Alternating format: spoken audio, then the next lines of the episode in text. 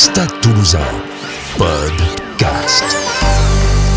On tient cette phrase de Mandela qui ne perd jamais mais qui apprend. Cette équipe est comme ça et je pense qu'il faut lui donner euh, le temps d'apprendre.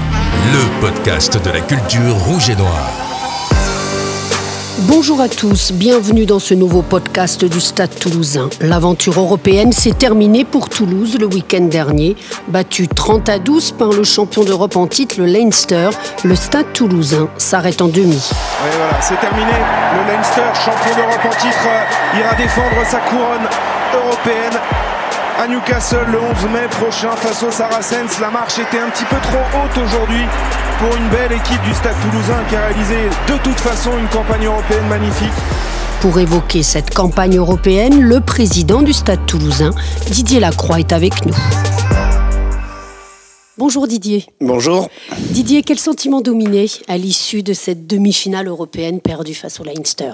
C'est un sentiment euh, mitigé avec euh, bien sûr euh, énormément de fierté sur le parcours global dans cette compétition et le comportement de, cette équipe, de notre équipe. Et puis la déception de, de peut-être, même si je n'aime pas commenter le côté sportif, euh, de ne pas avoir euh, pu installer notre jeu comme on l'a vu sur, d'autres rencontres et de ne pas être allé euh, tout au bout de cette histoire avec le jeu. Même si je pense qu'on a rencontré la plus grande équipe d'Europe ou une des plus grandes équipes d'Europe. On retrouvera Saracens, Leinster logiquement, j'allais dire en finale.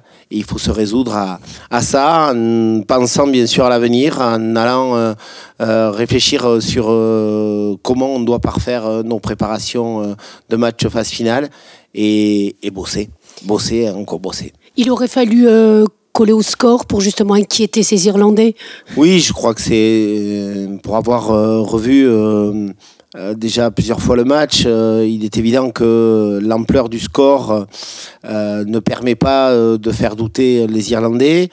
il y a une fin de première mi-temps sur lequel on doit pouvoir revenir. Il y a ce carton jaune d'Encho avec, on ne va pas rentrer dans les critiques arbitrales, mais on aurait aimé avoir une sanction peut-être un peu plus lourde et pourquoi pas un essai de pénalité à ce moment-là. C'est ce qui peut permettre effectivement de faire douter peut-être de faire douter ces Irlandais qui n'ont euh, pas trop douté de toute l'après-midi. Oui, il faut être à 200% pour battre une équipe du Leinster comme, comme ils étaient là euh, dimanche. Je m'étais, permis de le dire, il fallait faire le match parfait. Le match n'a pas été parfait parce qu'il y a encore des détails qui euh, ne permettent pas de s'imposer sur ce type de rencontre. Néanmoins, il y a eu de très très belles choses parce que si tu joues pas à haut niveau contre Leinster, tu prends encore plus de points et encore plus d'écart. Je pense qu'on a réellement existé jusqu'aux dix dernières minutes où là, euh, fatalement, euh, on, a, on a du mal à, se voir dans la partie, certainement. Même si euh, les remplaçants ont fait une énorme rentrée en amenant beaucoup de vivacité, je trouve. Comment étaient les joueurs à l'issue de la rencontre? Il y avait beaucoup de déceptions? Oui, parce que euh, je pense qu'on a un groupe de compétiteurs et cette entrevue euh, des matchs de très haut niveau euh, avec le quart de finale et la demi-finale a mis en appétit ce groupe.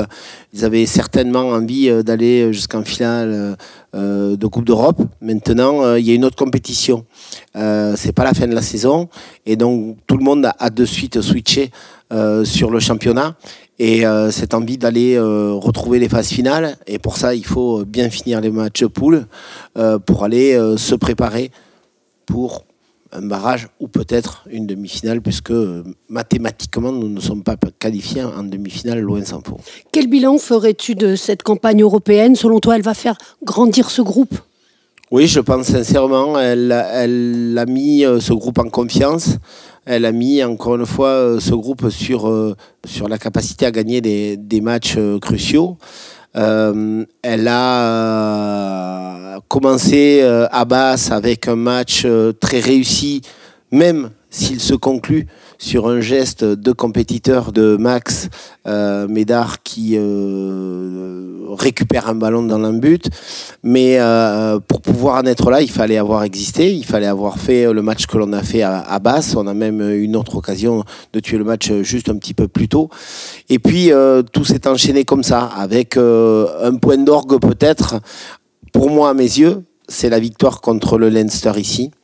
Euh, ce qui montre que euh, il faut tout pour battre euh, cette équipe. ce jour-là, on était chez nous, les tribunes étaient combles et on avait effectivement une, un bout de réussite en plus sur cette fin de match avec cette interception et un match très plein qui avait ravi tout le monde.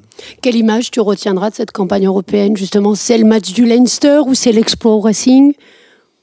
Je pense que hum, quand on arrive à la Viva et que on est euh, face aux 40 000 spectateurs euh, irlandais, qu'on est dans un des plus beaux stades du monde, on est vraiment dans un contexte international. Et ces joueurs étaient dans le contexte international. Il y a la joie, bien entendu, d'avoir gagné au Racing, mais c'est un contexte franco-français. Et ce que l'on recherche dans une compétition internationale, c'est le contexte international.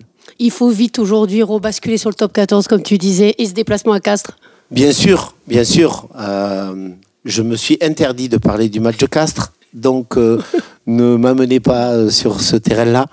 J'irai bien sûr samedi soutenir euh, mon équipe, notre équipe. Mais euh, oui, bien sûr. déjà, tu as senti les joueurs voilà, qui, étaient, qui avaient, comme tu dis, la saison n'est pas terminée. Donc, euh, Oui, il y a, y a, vraiment un appétit pour aller chercher une phase finale, une autre phase finale en championnat, avec certainement une équipe qui, encore une fois, apprend on tient cette phrase de Mandela euh, qui ne perd jamais mais qui apprend. Euh, cette équipe est comme ça et je pense qu'il faut euh, lui donner le temps d'apprendre, même si bien entendu on a beaucoup d'appétit pour aller de suite retrouver ses phases finales. Et c'est le cas dans quelques semaines si on réussit à bien finir nos matchs de poule. Merci beaucoup. Merci à vous. Merci à tous. À la semaine prochaine pour un nouvel épisode. Si vous aimez le podcast du Stade toulousain, n'hésitez pas à vous abonner sur les différentes plateformes et à nous laisser vos commentaires.